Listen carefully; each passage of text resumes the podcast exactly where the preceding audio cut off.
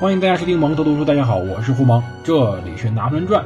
欢迎大家收听本节目。大家可以通过喜马拉雅 APP 搜索“革命的皇帝拿破仑”，搜索订阅本节目；也可以通过苹果应用商店中的播客软件搜索订阅。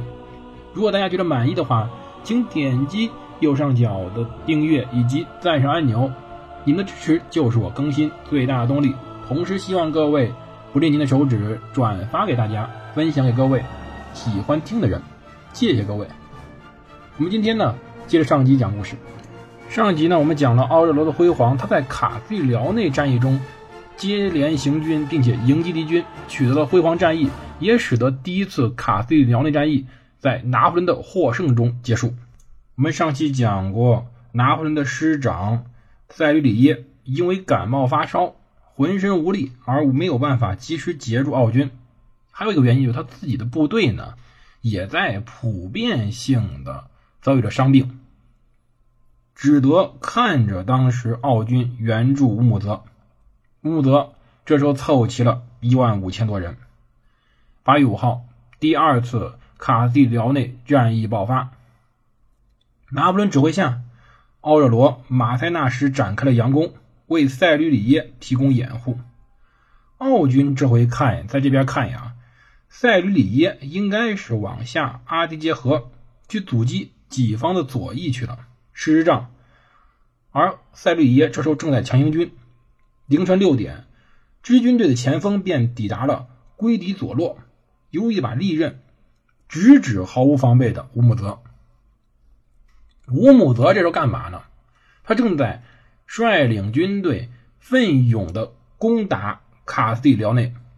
奥军对法军呢？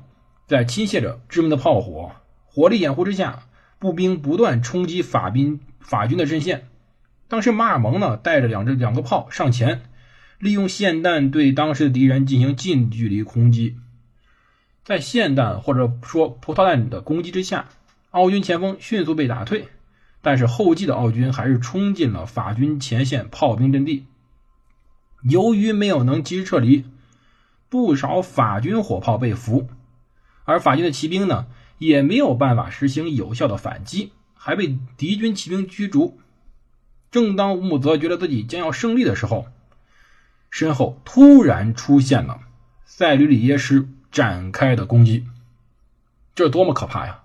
你想想，你在战场之上，你正打得兴起，觉觉着自己要解决战斗的时候，身后突然冒出来一个师。要知道，乌姆泽这时候只有一万多人，说句实话。他的军队也就一两个师的水平，面临这种袭击，奥军迅速蒙圈，展示了他非常低的军事素养。要知道，奥地利军队军人的素质，说句实话，远远不如法军。但是乌姆泽还是下定决心固守阵地，于是奥军左翼开始收缩，撤出平原，向右翼靠拢。同时利用丘陵掩护东北方向的退路，但法军不仅由东南两方面发动反攻，拿破仑才由后方调来了德斯皮努埃的师，从北面企图实施合围歼灭。这次法军集合了三万五千人围攻乌姆泽的一点五万人，绝对的优势。乌姆泽在最初开始还想撤退，而且是成建制的撤退。但法军的骑兵和大炮并不允许他有规则的撤退，法军追击使得奥军陷入混乱之中。要知道，军队撤退时候其实最考验将将领的指挥才能的，因为撤退通常会变成溃退，这种场景历史上并不罕见。比如说，我们抗日战争时候，国民党军队由淞沪前线向南京的溃退，那根本不叫撤退，那就叫大溃退。可是，这种溃退对于乌姆泽也是致命的。但好在这时候法军也懵了，为什么？连续作战，连续奔袭，法国人也是人呐，他既然是人，就受不了这种严厉的压力，他只能休息一下。两个师经过长途旅行，疲惫不堪。马塞纳和奥热罗呢，也没有完全从八月三日的激战中恢复出来，最终奥军得以逃脱。往瓦莱乔方向撤去，这就是第二次卡斯蒂辽内会战。至此，法军经过两次会战，彻底的在战役中取得胜利，并且在此次战役中击伤俘虏了两万余名奥军。先前耀武扬威的奥地利军队已经彻底被打蒙圈了。要知道，奥军之前有多少人？这一次又损失两万多。之后呢？法军继续乘胜追击。当然，在战争中也不是没有任何损失。索雷和塞吕里耶两位师长受伤了，而拿破仑非常佩服这两位，并决定让手下送两位回家，并且让炮兵呢中的老手克洛德·亨利·沃布瓦将军，近日才晋升的约瑟夫·萨于盖将军接任这两位的师长职务，暂时接任。巴黎呢，对这事儿没意见，为什么呢？拿破仑每打一次胜仗，他呢自己的威望便升值升高一分，他在巴黎在法国的威信便涨一分。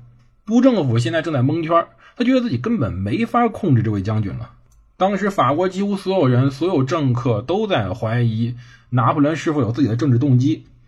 当时拿破仑呢告诉自己的朋友巴拉斯说：“我马上就舍弃报效国家的快乐了。”此时他自己知道。这种虚张声势啊，被他们指责风险并不大。先前他得跟政府商量晋升哪位将领，因为现在当局有一堆子现役将军。法国这时候将军三百四十三人，有点多。但是呢，他越是打胜仗，他不仅会给督政府带来威信，他也会给督政府带来钱财。要知道，拿破仑打仗从来不空手跑的。当然。督政府越来越少能干预他的选择。要知道拿破仑现在是什么情况呢？用中国的话来说，拿破仑现在就是个军阀。什么意思呢？拿破仑粮草自己，他的粮草完全由自己筹备，并不依赖督政府的提供。可见督政府实在是个愚蠢的一个政府。就连宋高宗赵构都知道，不能让岳飞自己当地取粮草呀。一个粮草自己的部队，在有点官职任命权，那叫什么？这叫藩镇。拿破仑在这个时候在外面就是将在外，军命有所不受。他就是当时法国最大的藩镇。督政府既要依赖他活着，又担心他的声望，这真是矛盾的不行。而此时，拿破仑本人呢，还有一点惆怅的是，因为他的老婆，他努力去找度假的约瑟温。但是呢，找不着。约瑟芬这时候正开心的在意大利转悠呢。他希望约瑟芬能在利沃内或者佛罗伦萨待着。拿破仑曾经让吕西安自己弟弟去马赛处理军需工作，但弟弟竟然没有经过自己同意去了巴黎。而拿破仑提出，要是能追上刚愎自用的吕西安，就在二十四小时内把他送到北方军团锻炼去。后宅不宁。拿破仑确实一直受到他自己这位老婆和一群弟弟妹妹的干扰，他确实这一辈子没受他们少欺负，没办法。到八月下旬呢，拿破仑又要把自己的野视野转到战场上之来。拿破仑当时听说乌姆泽呢准备再去解曼图瓦之围，他开始处理补给问题，疏导交通线，又从阿尔卑斯军团获得援军。他这时候凑够了五万人。法国的督政府不敢不给他人了，现在整个法国、整个巴黎都看着他呢，都指望着他活上来过日子。不仅是威望，还是钱呀。乌姆泽这时候有三条南下道路，拿破仑不知道他会走哪条。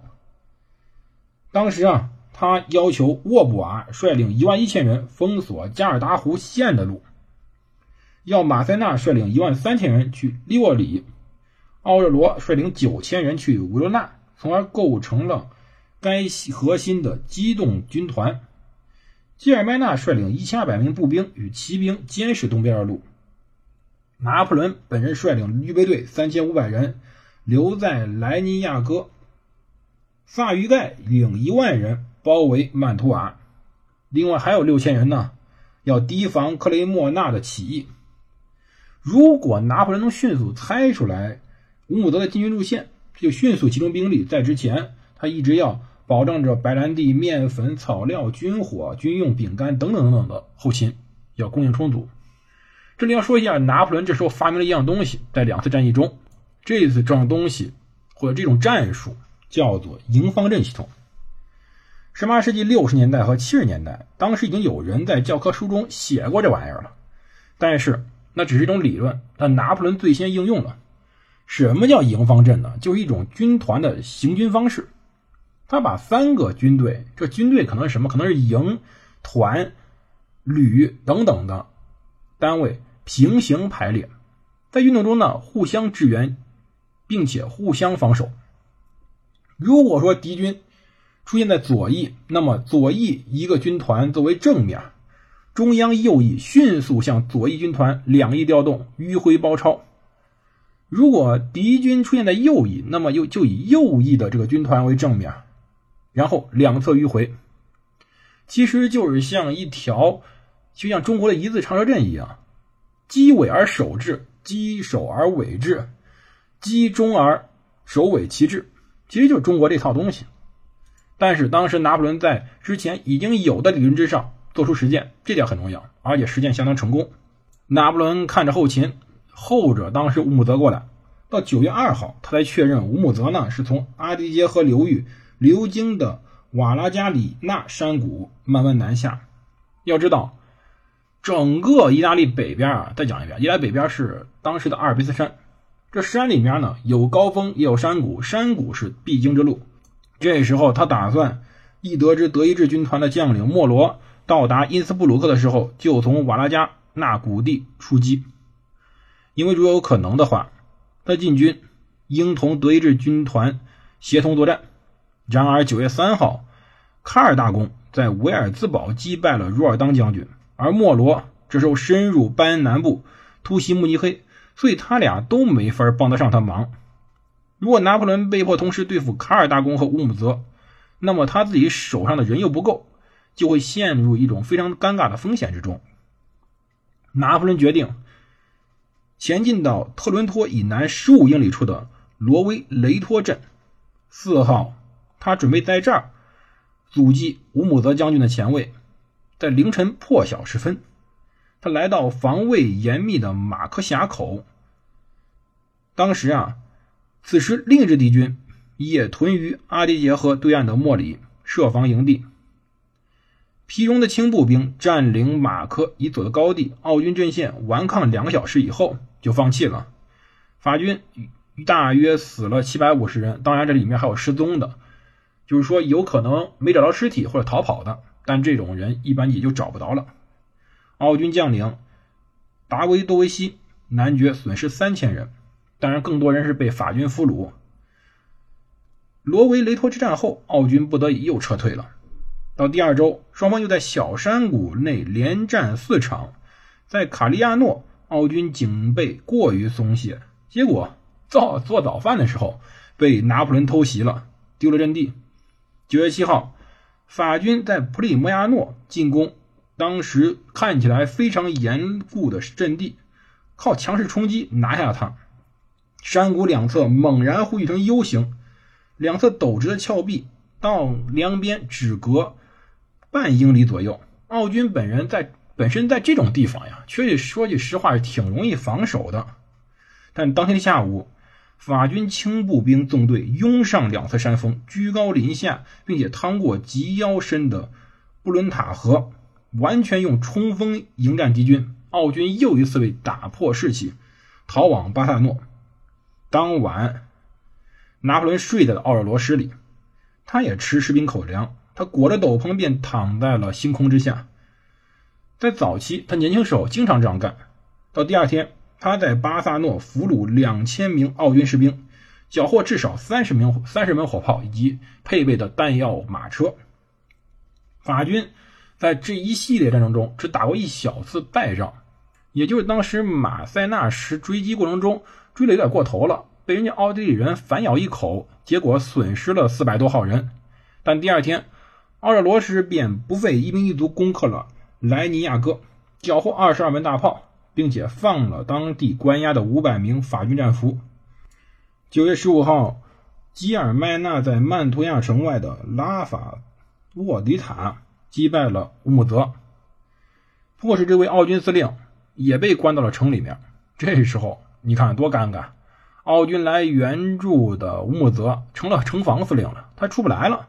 我们说过，曼托亚这个破城啊，周边不仅路少，而且漫步沼泽，进进出出就那几条路。这时候乌木泽进去容易，出来难呀。而九月十九号，拿破仑终于找到自己老婆了。他到米兰陪伴约瑟芬，待了快一个月。他卖他派当时的马尔蒙携带最好的宣传工具——二十二面奥地利军的军旗，赶赴巴黎，要把这些东西陈列在荣军院之中。凭借快速作战节奏，他总是先发制人。奥军本身其实之前的战争我们讲了半天，就总结一句话吧：奥军本身在山底中作战，山谷中作战。奥军本身可以通过山谷去拖住这个法军的进攻，但是呢，当时法军就像保龄球一样连续击打，导致奥军无精打采，不停的撤退。拿破仑最喜欢的就是凌晨发动进攻，用自己强大的武力给乌姆泽不停的施压。要知道，战役开始时候，乌姆泽还有两万人，还比拿破仑提前三天早行军，而且他有战争战场的选择权。拿破仑实际上在等着对方进攻，但是到战役结束之后，乌姆泽被迫率领一一万四千名没有什么意志的残兵退入了曼图瓦，同已经受困的一万六千人合军。十月十号，曼图瓦挤得满满当当的，只不过这时候乌姆泽也在城中。六周之后，他的军队便有四千人死于伤病和营养不良，另外七千人受伤。城中食物只够支撑三十八天了。之前我们讲过，曼图亚城中一共有三个多月的粮食，但这时候又挤来更多的人。守城，说句实话，对于曼图亚这个城，人并不是关键的，吃的才是关键的。本身你这吃的就不够，又来了一万多人，甚至还有伤兵死亡，这种惨将啊，不停的刺激着当时曼图亚守军的神经。没有粮食，乌姆则只得。出击，一到乡间去寻找各种给养，结果说句实话，讲过无数次了，你出都不好出呀，出来被人家迎头痛击，又损失一千多人。而曼图亚的命运如何，我们下期来揭晓。